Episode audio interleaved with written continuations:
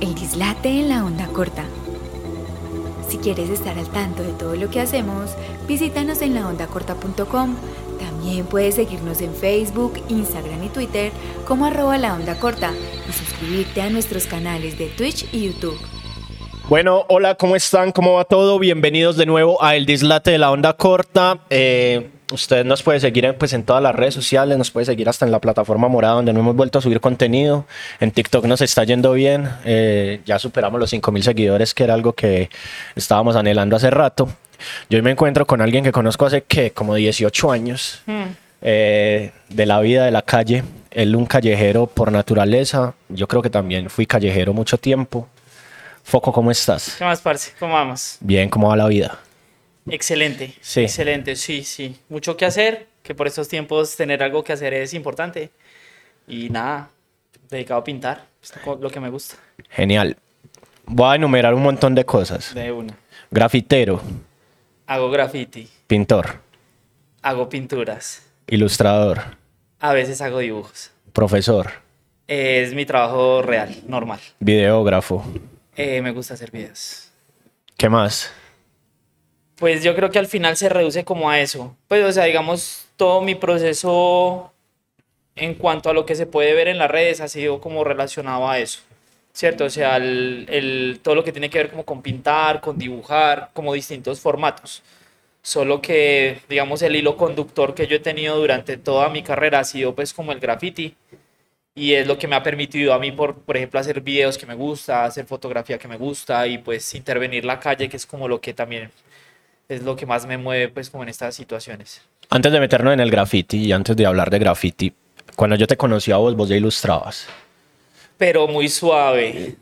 Muy Y- suave. ¿Por qué? ¿Por qué qué? ¿Por qué ilustrar? O sea, Ah. me acuerdo que hablabas mucho del, del tunismo y todas esas Ah, vueltas ya. De, de- de hacer cartoons y... Sí, lo- lo que pasa es que, digamos, en mi caso particular, el dibujo a mí me ha servido como para poder concentrarme en situaciones importantes. Es decir, todos mis profesores de la universidad, de las carreras que estudié y de todo lo que estudié, sabían que yo en clase estaba dibujando. Pero no era porque no quería prestar atención, sino porque si yo los miraba, mi cabeza se iba para otro lado. Entonces, para mí, no sé si eso es TDAH o no sé qué sea, porque yo nunca he ido pues como a que me revisen, ya, ya pagué. Pero, digamos, yo siempre trataba como de dibujar. Yo trataba como de dibujar en clase para poder poner cuidado. Entonces, los profes eran como, ah, ve, a- Andrés, pues porque mi nombre es Andrés, ve qué dije, entonces yo les podía responder, pero si yo no dibujaba, no pie con bolas. Entonces, digamos, mi gusto por el dibujar partió también como de eso, como el que yo no soy capaz de estar quieto, digamos, yo un papel y un lápiz, y a mí siempre me gustó como rayar y, y hacer cosas, y pues me imagino que de ahí salió como el, el gusto de hacer cosas. Y cuando tomaste la decisión de, marica, yo me voy a volver grafitero y voy a grafitear, Lo- ¿qué?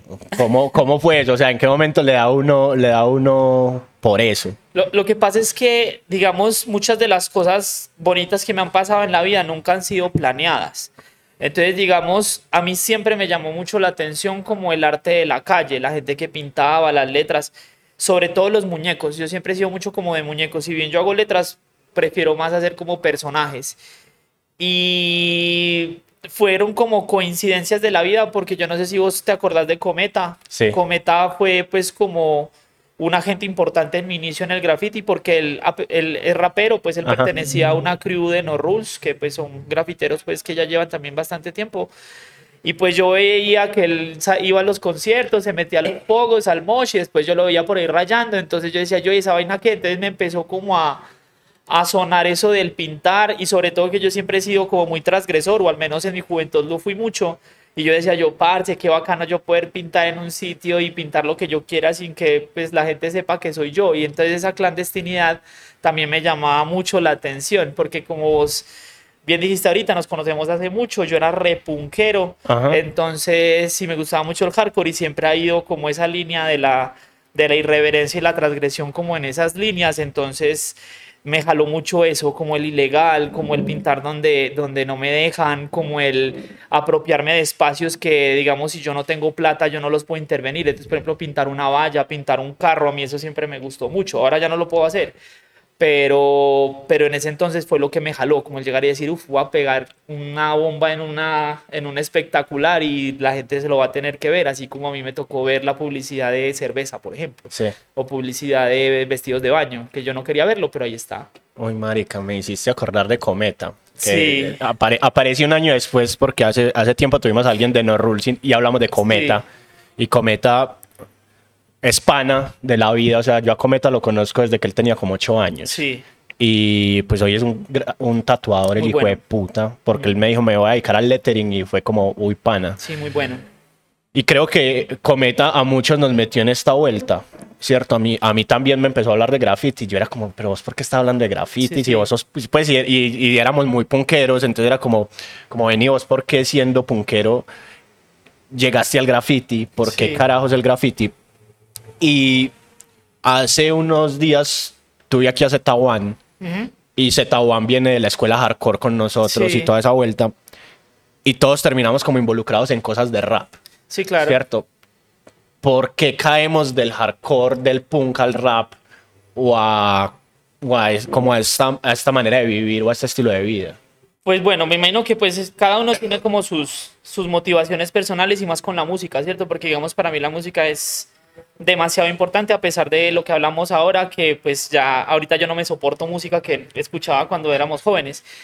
Pero digamos, en mi caso particular, el rap y el hip hop va muy ligado como a la calle, como a, como a, como a todo lo que tiene que ver con eso, ¿cierto? Entonces, digamos, a mí siempre me gustó ver a los vivos bailar o me gustaba mucho, por ejemplo, los DJs o la música que escuchábamos en ese entonces, que si bien no era, no era hardcore o no era punk, sí tenía mucha relación. Por ejemplo, Public Enemy, que hacía colaboraciones con Anthrax o, o por ejemplo Cypress Hill, que tiene también eh, colaboraciones con gente del New Metal. Entonces yo pienso que toda la, todos esos géneros que tienen que ver como con lo urbano y como con la calle, así en algunas épocas decíamos, ah, es que este es rapero, la mala, ah, es que este es punkero, la mala, al final todos tienen como los mismos objetivos y como la, la misma forma de vivir las cosas. Y que la juventud se, se acopla muy bien como esas maneras de pensar, porque el hip hop también es así tiene pues como la parte del, de transmitir el conocimiento y esas cosas, pero también tiene la parte de, bueno, vamos a narrar lo que pasa en la calle, lo que pasa en nuestras vidas, y siempre son pues contextos no muy, no muy rosas, pues, sin, sin ser peyorativo. Sí. Y entonces em, nos metemos en uno de esos elementos. A mí me, yo, en mi caso, pues a mí me ha tocado enseñar rimas y trabajar cosas con MCs y demás, con freestylers mucho. Y vos te metes con otro elemento que es el graffiti. Sí. ¿Qué te ha enseñado el graffiti? Uf, todo. Lo que pasa es que, digamos, para mí el graffiti ha sido un- una... Yo, mejor dicho, todos en la vida tenemos como unos, unos fines y unos volver a empezar, ¿cierto? La vida es como muy cíclica. Digamos, para mí el graffiti fue algo que no ha podido pasar ese ciclo. O sea, es algo que ha podido mantenerse a pesar de que yo ya he crecido mentalmente, físicamente. Y es porque el graffiti me ha vuelto una persona disciplinada y me ha vuelto una persona que entendió el valor de lo efímero, porque el pintar en la calle es demasiado irrisorio, o sea, digamos, vos pintas una reja y es muy posible que a las dos horas te la tapen, o por ejemplo que vos hagas un edificio y llegue otro grafitero que no te lleve en la buena y pinta algo encima y te dañe un camello de una semana. Entonces, digamos, para mí ese valor de lo efímero hace que yo pueda vivir la vida de una manera distinta. Si me hago entender, o sea, digamos, yo sé que yo puedo pintar muchas cosas y puedo hacer muchos videos y en el momento en el que yo deje este mundo terrenal va a quedar algo y va a quedar lo que me dejó el graffiti, que es la constancia, la perseverancia y que si ya no queda en la calle, al menos va a quedar como en el contenido que yo hago. Entonces, digamos, el graffiti me enseñó eso, que hay que vivir el momento, hay que aprovechar las oportunidades cuando se presentan y que a veces la vida hay que tomársela sin tanta seriedad. O sea, la vida es una cuestión seria pero uno tiene que tener hobbies o tiene que tener parches en donde vos podés eh, ser como libre y estar tranquilo y no estar pensando tanto como en las consecuencias, que hay que afrontarlas, pero digamos eso me lo enseñó también el graffiti, que si yo eh, voy con un aerosol y vi una puerta y estoy en México, por ejemplo, yo voy a decir, ah, yo voy a hacer el cocodrilo ahí ya, sin pensar eh, si me están viendo o no, si me acuerda la policía o no, es el momento de listo, voy a intervenir en ese espacio y lo voy a coger. Entonces, esa ha sido como una de las, de las grandes cosas que me ha enseñado el graffiti. La disciplina, la perseverancia y el valor de lo efímero. Wow. Qué, qué, Sí, de es- puta reflexión, weón. es que es la verdad. Sí, porque es que al final, digamos, eh, y eso es otra cosa que a mí como que me como que me, me pone en disonancia con mis colegas grafiteros y es porque, digamos, vos ahorita me dijiste, vos sos grafitero y yo te dije, no, yo hago graffiti, porque al, al final yo no me siento grafitero, Sí. porque, digamos, yo respeto mucho a mis colegas, pero muchos de ellos no tienen como muchas aspiraciones a salir más allá del graffiti, que está bien pues, o sea, cada quien vive su vida como quiera, pero digamos, a mí me ha gustado estudiar, a mí me gusta camellar, ¿sí me entiendes? O sea, yo no me robo la pintura para pintar, muchos grafiteros lo hacen, que está bien, no tienen el recurso, pero a mí no me da mi moral y mis principios para yo decir voy a robar para pintar. Entonces esas diferencias también hacen que, que, que yo no pueda, digamos, tener este tipo de conversaciones con otros grafiteros, porque Sí. creen que son como, ah, el foco está en, en superioridad y no, no tiene nada que ver, sino que son maneras de pensar que a veces la gente no lo mira, porque por ejemplo mucho grafitero es que está bien pues, o sea, no estoy haciendo una crítica, sino que es un pensamiento muy general y es vamos a disfrutar, vamos a pintar y ya, pero entonces, y entonces cuando Ajá. se acabe la juventud, cuando se acabe la energía, cuando se Sí. acabe como las ganas de seguirlo haciendo, porque todos cambiamos con los años, Ajá. ahí es donde uno dice, bueno, entonces, ¿qué sembraste, qué construiste?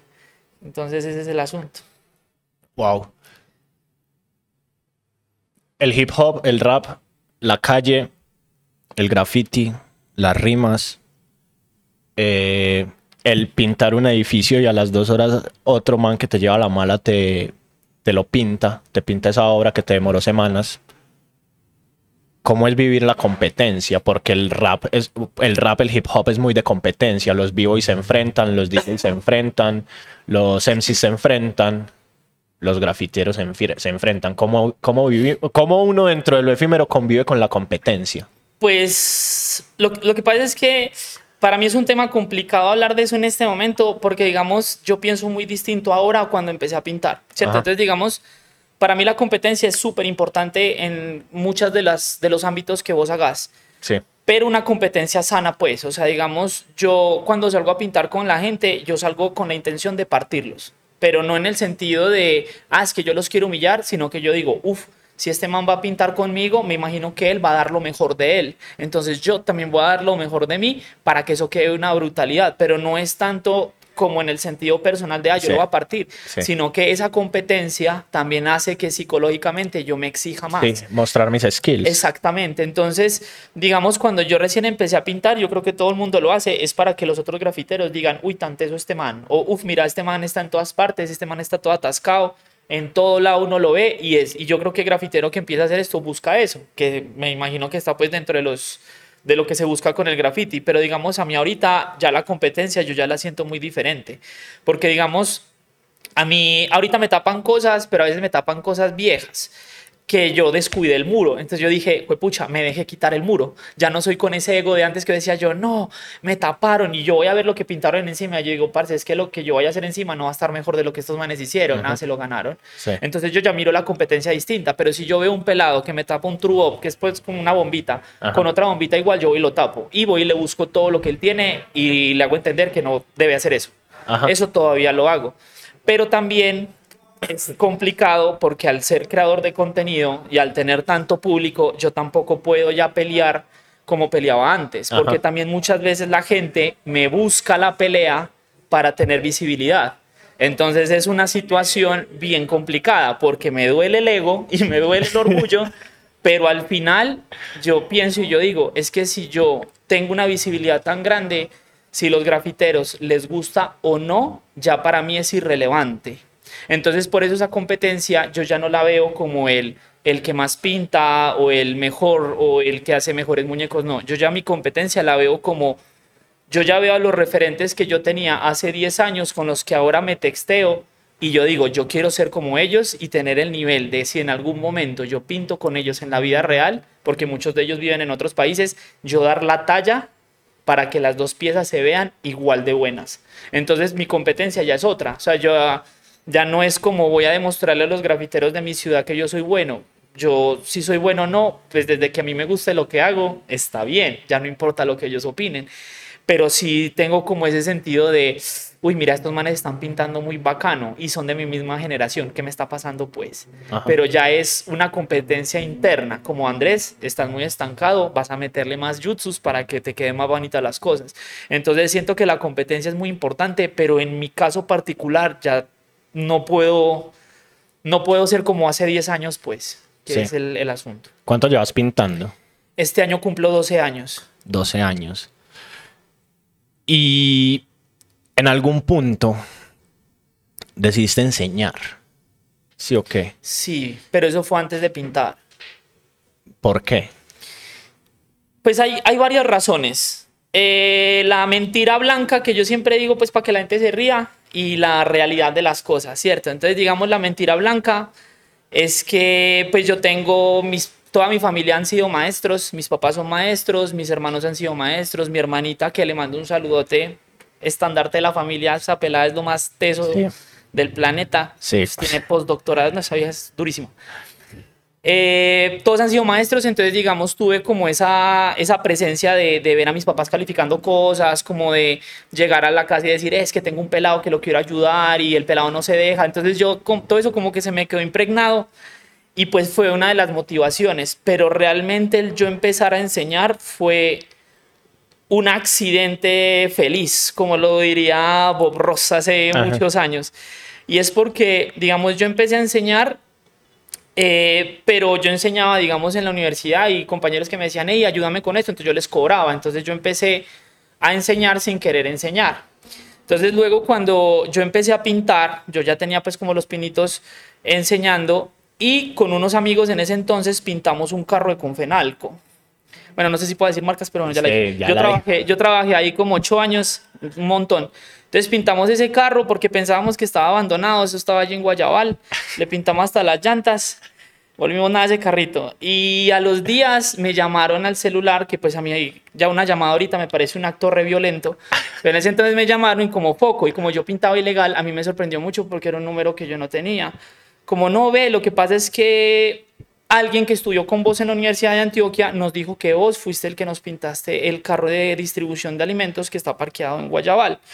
Entonces, ¿cómo vamos a hacer? Y yo, mm. entonces yo dije, pues hay que afrontar, yo siempre he sido como de afrontar, entonces yo fui al otro día pues como a hablar con esa gente y a la semana empecé a dar clases en Venecia, Antioquia, de graffiti y de muralismo. ¿Cómo pasó eso? No sé. O sea, el- yo iba con la firme intención de llorar allá y decirles, ay, no, si quieren yo les ayudo a limpiar. Ah, bueno, me tocó ayudar a limpiar el carro, pero dejaron, lo dejaron pintado siempre, siempre como dos años lo dejaron pintado, pero pues limpiamos los vidrios, todo. Y es muy extraño porque al final yo nunca pensé ser maestro. Y cuando yo llegué a ese pueblo, porque Venecia pues en ese entonces tenía pues como conflictos serios con, con agrupaciones al margen de la ley, eh, me parecía muy teso que los niños me esperaban como todos los viernes a la clase, pero no tanto como para dibujar, sino porque al final se volvió como un espacio tranquilo en donde a veces ni dibujábamos, sino que yo les decía, los niños llegaban y me contaban sus cosas, yo les decíamos, listo, vamos a dibujar lo que me acaban de decir. Entonces yo trataba como de llevar lo que ellos buscaban internamente mediante el dibujo. Entonces me fui enamorando de esta vuelta, porque uno no puede cambiar el mundo y yo ya sé que yo no puedo cambiar el mundo por más que me esfuerce, pero si puedo cambiar pequeñas realidades, yo creo que esas realidades se van replicando, ¿cierto? Como, como los virus. Si a un peladito le gusta dibujar, a los dos amiguitos que lo ven dibujando se les va a- Porque vos sabes que a uno chiquito le gusta lo que hace el amiguito. Ah, ve, este man está dibujando, entonces así se va replicando y eso se va regando. Entonces, y cuando yo empecé a ver resultados, por ejemplo, cuando yo trabajaba en Moravia, que es un barrio, pues para los que viven aquí en Medellín, un poquito complicado, creo que es el barrio más densamente poblado de Colombia, Sí. eh, es muy caliente pues en muchos sentidos, pero yo llegué a ver pelados que dejaron la navaja por dibujar y ahorita viven, por ejemplo, de tomar fotos o, o de hacer dibujos en realismo. Entonces, esos cambios dijeron como que, parce, pues esto como que es lo tuyo. Entonces ahí ya me empecé a especializar, estudié pedagogía y docencia y pues ahí vamos. Hay, hay, hay una, hay una cosa particular que te va a traer a la memoria, aparte de la del camión, ¿cierto?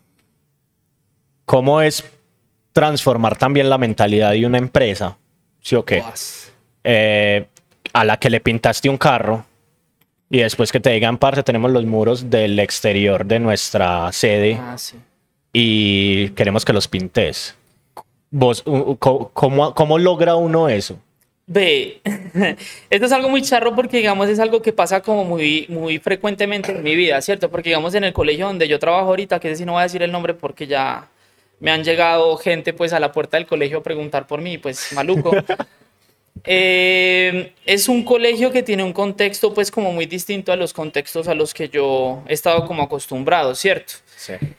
Y pues si vos me ves, yo estoy tatuado, hablo muy de barrio, pues se me sale mucho el barrio a pesar de que, de que intente que no pase. Y a pesar de eso, soy el maestro ya de artes. Entonces, digamos, eso también a mí una vez me puso a reflexionar.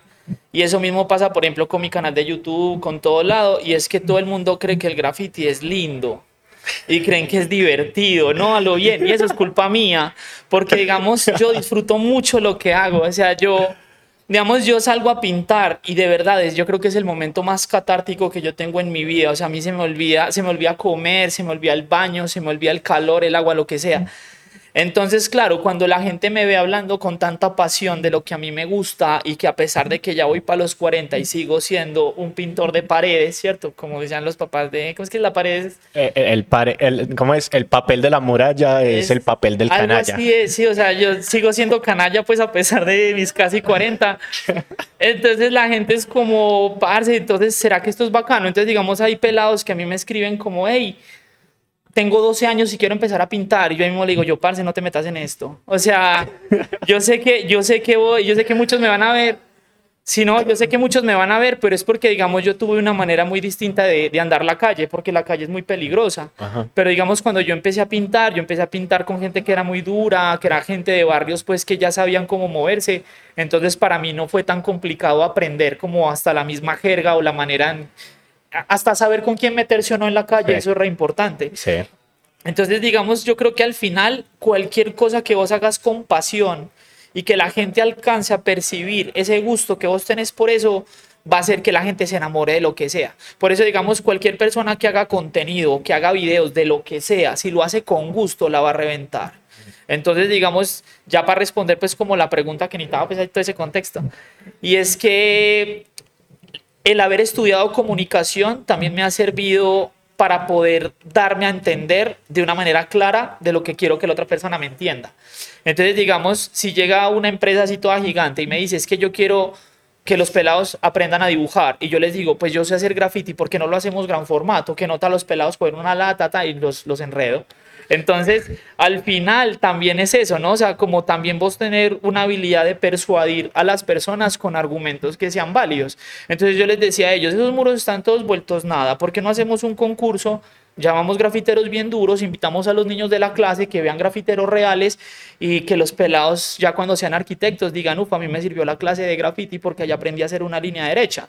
Entonces es como que también ellos entiendan que digamos no es lo mismo vos aprender dibujo técnico que te dicen, bueno, esto es una vista isométrica, que es importante pues, Ajá. pero no es lo mismo que te digan eso, a decir, hey, vamos a hacer la casa de Bob Esponja o que vea, vamos a hacerlas de esta vista. Claro, un pelado que siente como la afinidad por la temática que le vamos a dar, pues si es graffiti, pues el pelado va a entender. Eso es muy socrático, pues, pero Sí.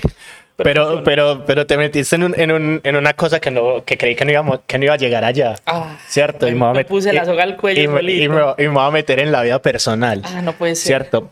Hacer que un pelado que estudia arquitectura diga que la clase de graffiti le sirvió o la clase de dibujo le sirvió. Espere, pues. Ah, bueno. Téngase, téngase fino. La ingeniería, ¿vos para qué te ha servido? Uf, pa' todo, weón. Bueno, eh, para los que no sabían, yo sé que mucha gente de mis seguidores va a estar viendo este video y van a estar sorprendidos porque yo nunca he contado como tantas cosas. Pero digamos, yo soy ingeniero de la Universidad de Antioquia eh, y luego pues estudié comunicación. Y pues esos son temas que yo trato como de no tocar mucho porque pues son como que, ah, ingeniero como su papá y sus hermanos, entonces caliento a mis escuchas. Sí. Entonces yo trato como de no tocar esos temas. Pero digamos, yo le agradezco mucho a la ingeniería que me dio a entender que hay cosas que son muy malucas y a vos no te gustan.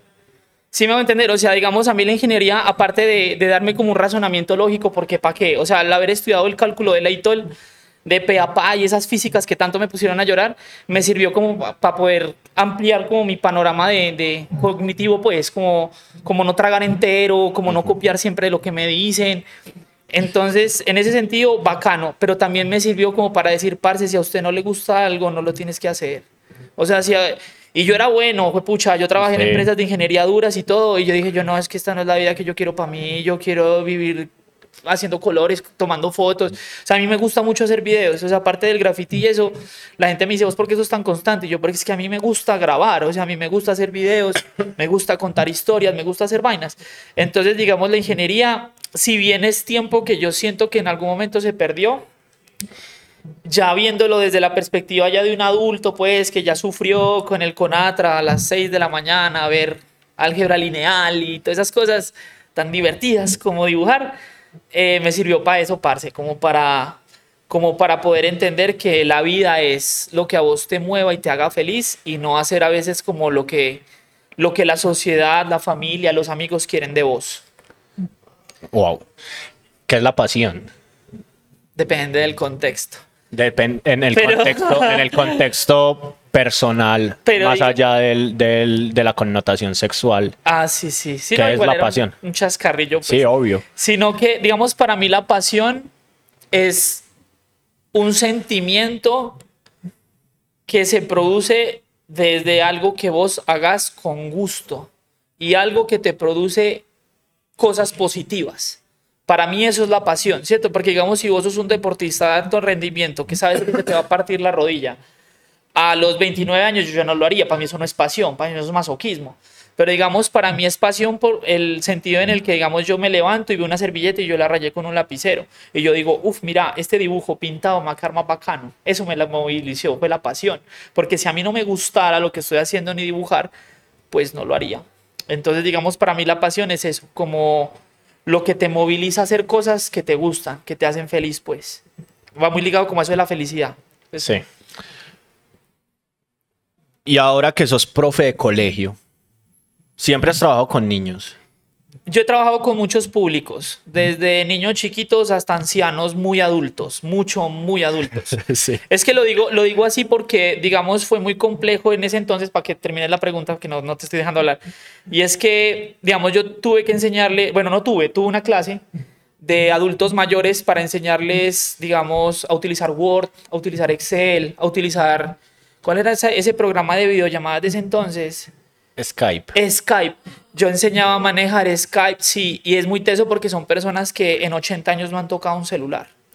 Entonces, digamos, esas experiencias han sido muy bonitas porque me han permitido como entender que para poder ser un buen pedagogo no solamente es saber transmitir, sino también saber a quién le vas a transmitir y cómo se lo vas a transmitir. Pues yo no podía, de hecho, cuando yo llegué la primera vez a la clase con ellos, se me salió la mitad del salón cuando me quité la chaqueta.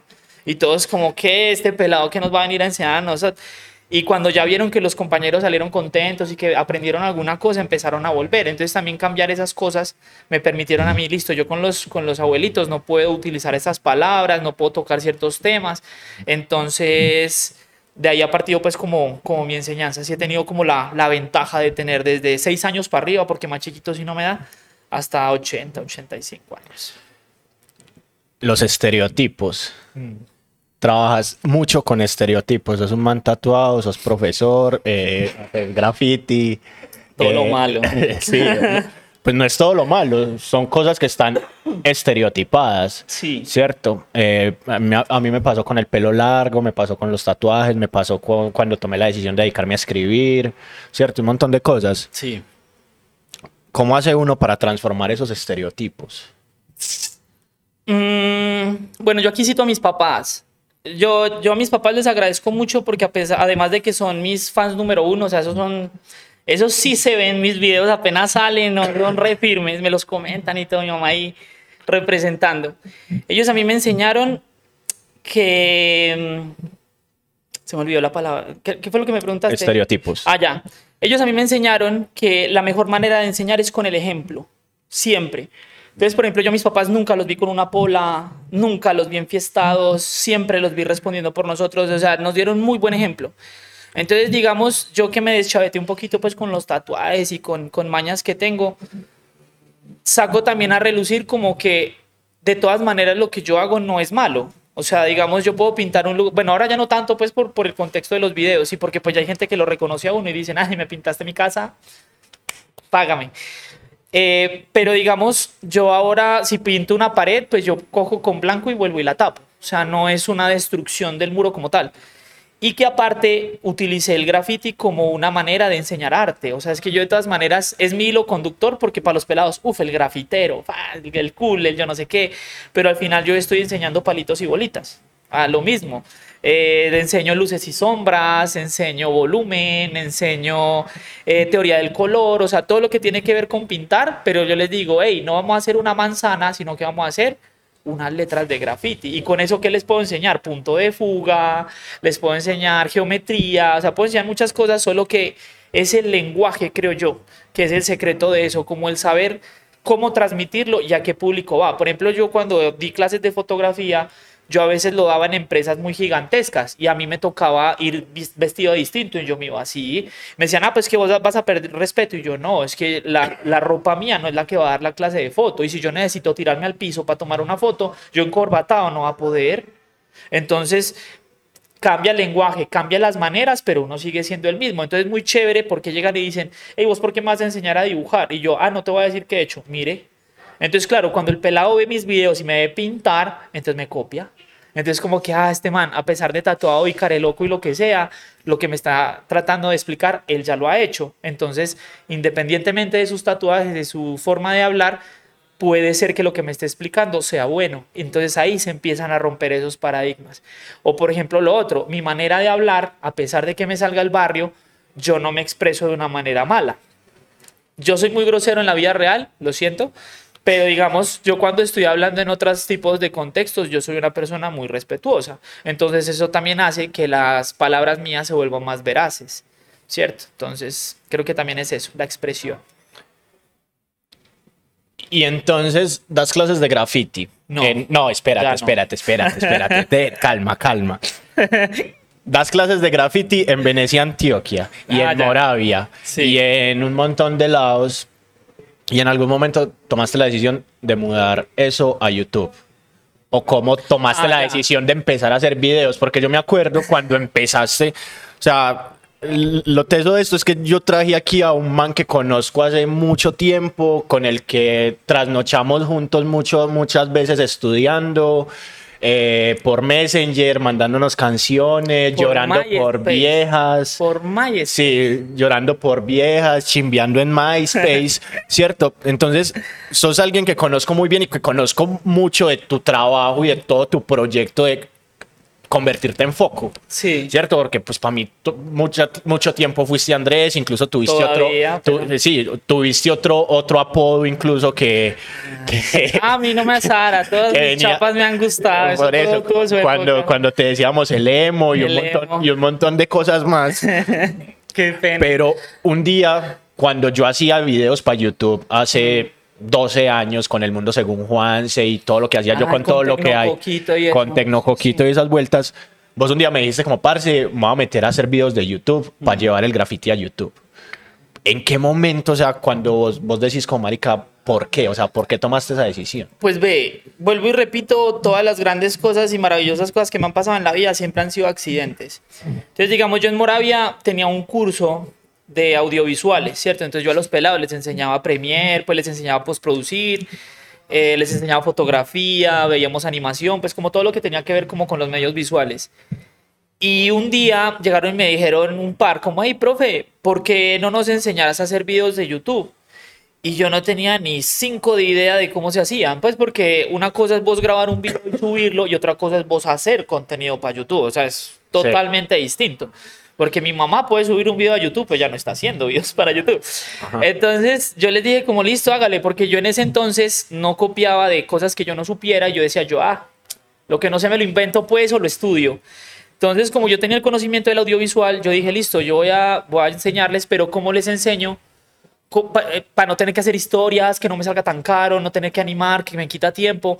Entonces yo dije, pues si yo hago graffiti, pues voy a aprovechar la temática para hacer videos que tengan que ver con lo que yo sé hacer, pero poderles explicar cómo se graba, qué planos uso. De hecho, si se ven, si ven en mi canal, están muchos videos de los primeros, primeros. La cámara está mal puesta, el audio está llevado del pata, o sea, horrible. Y yo sabía grabar y yo sabía hacer todo eso. Solo que yo lo hacía de velocidad como para explicarles cómo funcionaba. Entonces yo les dije, bueno, eh, me leí las políticas de YouTube, entonces eh, la monetización va de tantos minutos. O sea, yo les expliqué lo que se puede leer si vos buscas en cómo hacer videos de YouTube. Entonces, los pelados empezaron a engomar y me empezaron a engomar a mí. Entonces, yo no tenía micrófono, yo no tenía nada, yo tenía, yo tenía una, una cámara de acción, una Xiaomi, que todavía la tengo pues, pero ya se le notan pues la, el trajín. Y grababa, grababa 1080, pero no grababa pues como, como vi, también como ahora pues una GoPro que graba full frame, es una cosa miedosa. Entonces los pelados cada vez que yo les, les subía un video para que ellos lo replicaran, me decían como, profe, ¿por qué se está escuchando tan feo? Si usted nos está enseñando en, en Audition a pulir el audio. Y yo, pues sí, ¿no? Entonces yo empecé a mejorar el audio. No, no, pero o sea, no bravo, sino como profe, si vos nos estás enseñando, ¿por qué se escucha tan mal? Entonces yo dije, pues tienen razón. Entonces, Tim, me compré un microfonito de solapa. Ah, no, mentira. Ah, sí, me compré un microfonito de solapa y empecé a grabar. Pero entonces fue muy charro porque, digamos, cuando yo empecé a mejorar la calidad, gracias a que los pelados me decían, profe, nos estás enseñando composición y va a sus planos tan culos. Y yo, ah, pues sí, tienen razón. Entonces, cuando yo empecé a mejorar la calidad de los videos, empecé a mejorar la calidad de lo que pintaba para que los videos se vieran mejor. O sea, al final YouTube fue un motor para yo empezar a mejorar en muchas cosas. Y que la vida siempre lo pone a uno como en lugares precisos. O sea, yo no creo mucho en muchas cosas, pero en que la vida te pone en donde tienes que estar, yo en eso sí creo mucho. Y el primer blog que yo hice así hablado a la cámara, así de este es mi primer blog, fue una vez que me invitaron a Idurituango a pintar el casino de los trabajadores. Y yo dije, pucha, yo yendo allá, ¿cómo no voy a grabar? Y me metieron a la casa de máquina. No, ese video es bien bonito. Sí. Ahí está. Y fue la primera vez que yo blogueé y tuvo buen resultado a diferencia de los otros. Yo dije, parce, ¿qué es esto? Entonces yo empecé a meterle ya más ganas, pero era más como por, ya no por enseñar, porque ese curso se acabó, empecé a darles otros pelados y yo seguía haciendo los videos porque me motivaba y porque yo entendí que el graffiti, al ser tan efímero, va a llegar un punto en que la ciudad te come. O sea, si vos no seguís pintando constante, constante, constante, la ciudad se va renovando, van viniendo escritores nuevos que no saben quién sos vos y empiezan a tapar a todo el mundo.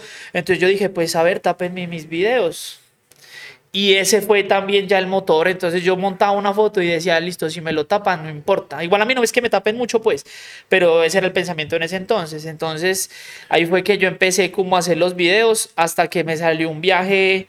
Eso fue un viaje a Europa en el 2019. Yo llevaba dos años y pico haciendo videos.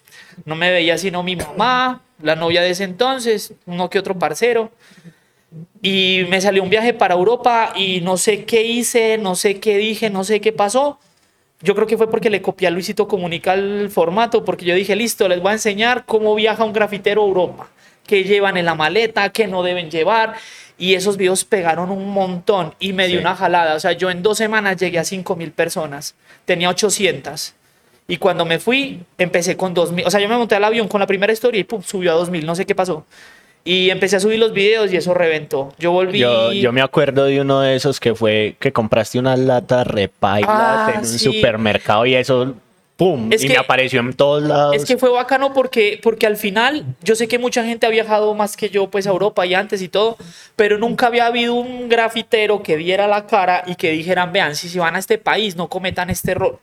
Ajá. Entonces eso jaló mucho. Entonces ahí también empezaron como los tutoriales en forma, porque yo antes, digamos, enseñaba a dibujar, pero yo hacía el dibujo y ya. Ahora yo decía, bueno, vea, utilizo esta mina si uso micropuntas, o utilizo tal material, acuarela, lo que sea. Entonces así pues empezó este mundo del, de los videos. Así fue que arranqué. Listo. Qué chimba. Pero ahí, ahí vamos, vamos a entrar en una cosa. Y es, YouTube te, mejor, te ayuda a mejorar un montón de cosas, ¿cierto? A nivel narrativo, a nivel audiovisual, a nivel, eh, no sé, de lo que pintas. Sí. El graffiti te enseñó constancia. Para YouTube es muy necesaria la constancia. ¿Qué te ha enseñado a vos la constancia? que puedo lograr lo que quiero, o al menos lo que, lo que medianamente me propongo, ¿cierto? Porque es que muchas veces la gente se pone metas que físicamente de entrada sabe que no las va a cumplir, ¿cierto? Por ejemplo, yo no puedo decir es que me quiero volver un futbolista profesional, pues yo a mi edad y con mis habilidades del fútbol, que nunca juego fútbol, no sé nada de fútbol, pues no lo voy a lograr, ¿cierto? O sea, no, no es ser tan ilógico. Pero digamos, a mí eso sí me ha permitido a decir, si yo no soy bueno para letras, yo sé que si hago planas las voy a mejorar porque al final nosotros somos escritores. Entonces, entre más repito yo mis letras, mejor me van a quedar. Entonces, así ha sido con todo. Digamos, yo ahorita estoy haciendo otro tipo de, como de cartoon, ¿cierto? Porque antes mi línea era más gruesa, era como más empastado. Ahorita estoy manejando puro volumen y eso me lo dio la constancia. Yo antes nunca me hubiera imaginado que yo pudiera pintar así y no es difícil. Solo que el yo dibujar y llegar a un punto en el que no avanzaba, yo decía, yo pues que si sigo haciendo lo mismo, ya no me da para más, entonces vamos a meternos en otra rama, pero esa rama la desconozco. Y vos sabes que cuando uno aprende cosas nuevas y uno se cree que se la sabe, es más duro, porque toca desaprender muchas cosas, toca decir, bueno, si no te dio, a pesar de que lleves 10 años pintando, no es que no seas vos, es que nunca lo has hecho, entonces ¿cómo pretendes ser bueno en eso? Entonces, me ha permitido poder entrar en ese estado mental de que si yo practico algo mucho, muy seguido, voy a mejorar. Es que es imposible que no. Es imposible que no. La mayoría de deportistas duros empezaron desde cachorros a, hacer su deporte y por eso son tan buenos también, porque uno no nace con esto. O sea, para mí, para mí eso de que, ay, es que vos tenés el don, no, eso es mentira. Yo dejo de salir un viernes a farrear por quedarme dibujando. Eso no es normal. o sea, eso no, no es que, ah, vos naciste con eso. No, o sea, yo sé dibujar porque le he dedicado tiempo y he sacrificado muchas cosas para poder estar en eso. Entonces, es que al final yo creo que el graffiti, por ser tan negativo, me ha dado cosas como muy positivas. Yo nunca había pensado como en eso. Porque al final yo tomé una disciplina y traté de llevarla como a mi manera de ver el mundo. Entonces, al final yo no sé si haga graffiti. O sea, ya no sé. ¿Qué ha sido lo más difícil de desaprender? No sé cómo responder eso. Porque digamos, Mentiras que sí. ¿Sabes qué? ¿Sabes qué me ha costado mucho a mí desaprender? El ego. Porque digamos, nosotros como, yo no, yo no me considero un artista, ¿cierto? Porque para mí un artista debe tener como una formación, para mí pues. O sea, yo pude haber estudiado dibujo en libros o lo que sea, pero mi, para mí un artista tiene como objetivos, tiene como intenciones, no sé, yo pinto porque me gusta y ya, si a vos te gusta o no, para mí es irrelevante. Pero digamos, para mí un artista pretende como sacar más cosas, yo no. Entonces, digamos, en ese, en ese sentido, yo, yo siempre he pretendido como, se me están yendo las palabras.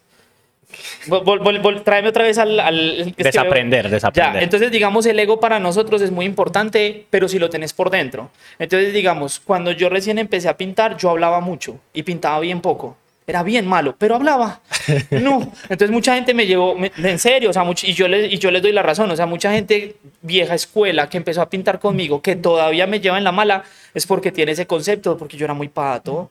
Y yo me creí, yo llevaba dos meses pintando y yo era el grafitero más banda. No, yo era, yo era bien tonto. Entonces, con los años empecé a entender que no tengo que estar diciéndole a la gente que soy buena, que soy bueno, pues yo puedo mejorar y que mis actos demuestren que soy bueno o no. Entonces yo sigo teniendo ese ego porque cada que yo pinto me creo Chuck Norris del graffiti, pero no lo exteriorizo. Y eso me ha abierto más puertas y me ha vuelto una persona también más tranquila. Que tu trabajo hable por vos. Exactamente. Entonces, por ejemplo, muchas veces hay gente que me tira por comentarios porque vos sabes que entre más reconocido te vuelvas, más odio atraes. No entiendo por qué. Y que son como, ah, es que vos no pintas un forro. Y yo, bueno, muéstrame usted qué ha hecho ah, no has hecho nada, yo entonces no le voy a dar importancia a tu opinión, porque no me demuestras con hechos. En cambio, yo estoy aquí calladito y monto un Pokémon del tamaño de un edificio, hágale pues, si no le da, entonces... Entonces ahí es donde yo digo que el ego es muy importante para vos mejorar, pero tuve que desaprender cómo exteriorizar eso. ¿Y por qué es importante desaprender? Porque a veces yo siento que a veces el contexto en el que vos te moves y el tipo de pensamiento que tienes en ese momento, a veces te hace percibir las cosas de una manera diferente. ¿Sí me hago entender? Entonces, por ejemplo, para mí ahorita coger un aerosol es una experiencia completamente distinta a la primera vez que lo cogí. ¿Sí me hago entender? Entonces, por ejemplo, yo antes decía, yo pinto con lo que sea. Y pues ahorita yo puedo pintar con lo que sea. Pero si a mí me dicen, te vamos a dar Montana, yo digo como, que es como la, de los mejores aerosoles que hay, ya la experiencia me dice, uff Andrés, no es que pintes con lo que sea, si vas a pintar con Montana va a quedar bueno. Entonces digamos ese pensamiento lo he llevado a los trabajos que hago por comisiones.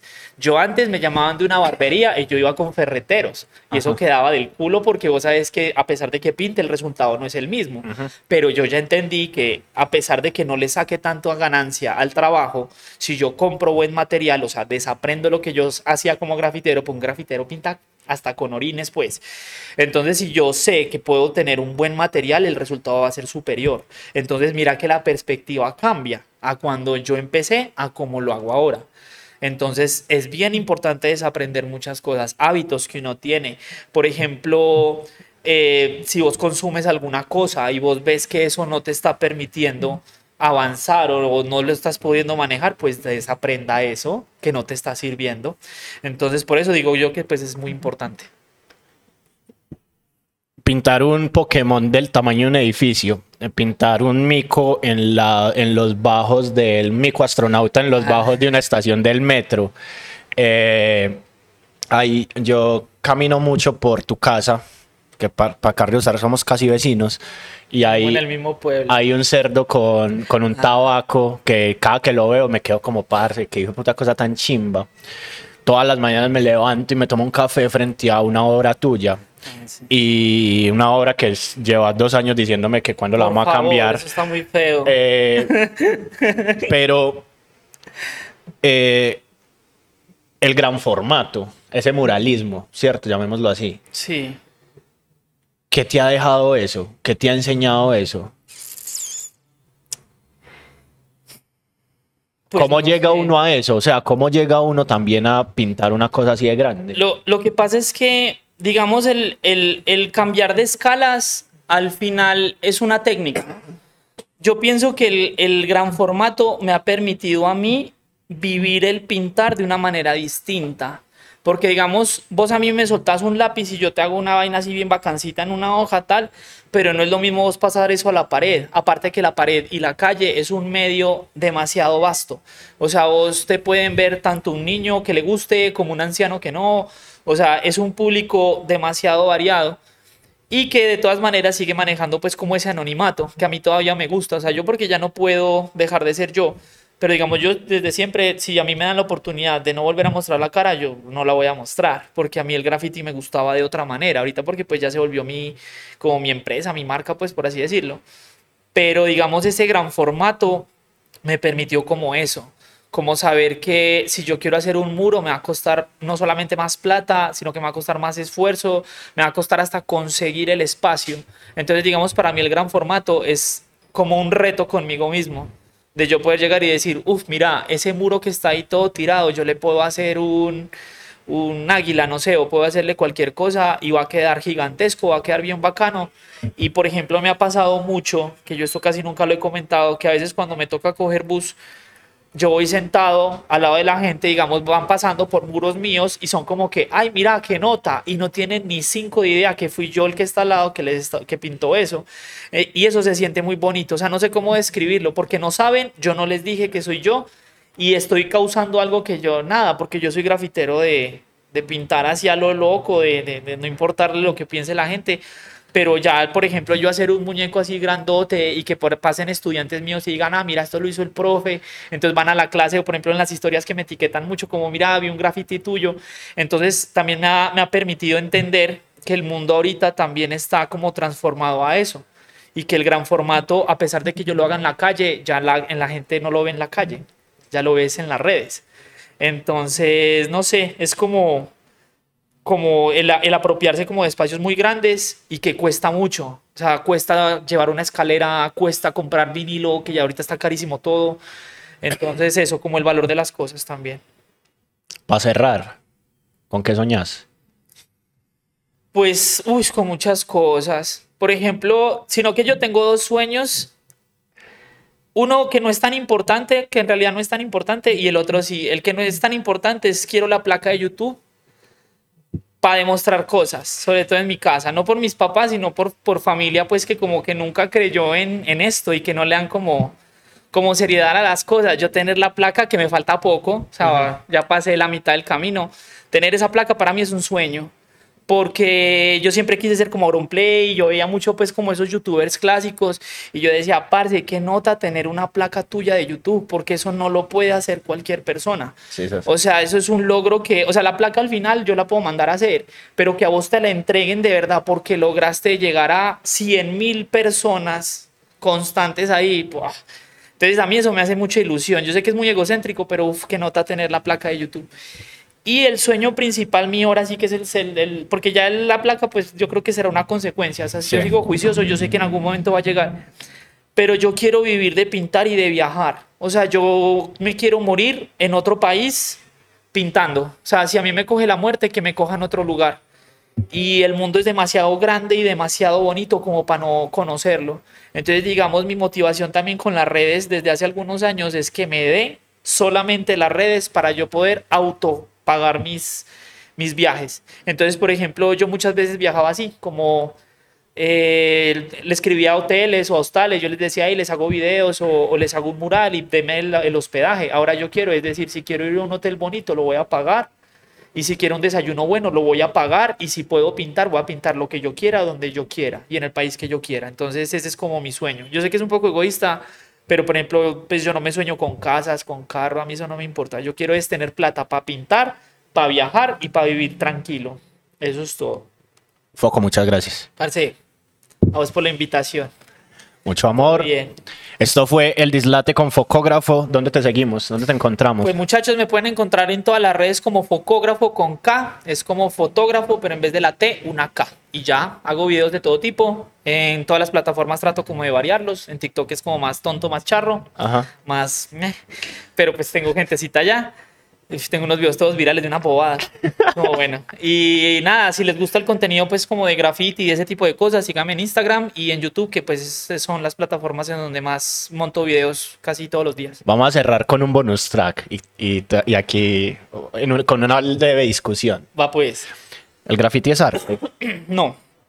El graffiti es graffiti. O sea, es que yo no entiendo por qué la gente le quiere dar como un título artístico. O sea, el graffiti es graffiti. O sea, la gente, ah, que se pinta. Sí Ah, que es que utilizas técnicas de arte. Sí, pero el graffiti es graffiti. O sea, el graffiti es destrucción de la propiedad privada, es pintar donde no te dejan, es competir con los otros grafiteros de quién lo pega más alto, quién lo pega más veces. Y el arte no es eso. O sea, el arte no es una competencia de quién es. Bueno, de pronto hay algunos artistas que sí son como que no, es que yo soy artista y llegan así con el monóculo y la vuelta, pero es una competencia distinta. En cambio, acá es otra cosa. Esto es y es más peligroso y no falta el grafitero que se ofenda y te, te saque navaja y tal, y eso en el arte no pasa. Pues allá se, dan palmaditas. Entonces, digamos, el graffiti utiliza métodos artísticos, pero el graffiti es graffiti. O sea, no hay otra descripción. El graffiti es letras, el graffiti es rap y el graffiti es destrucción.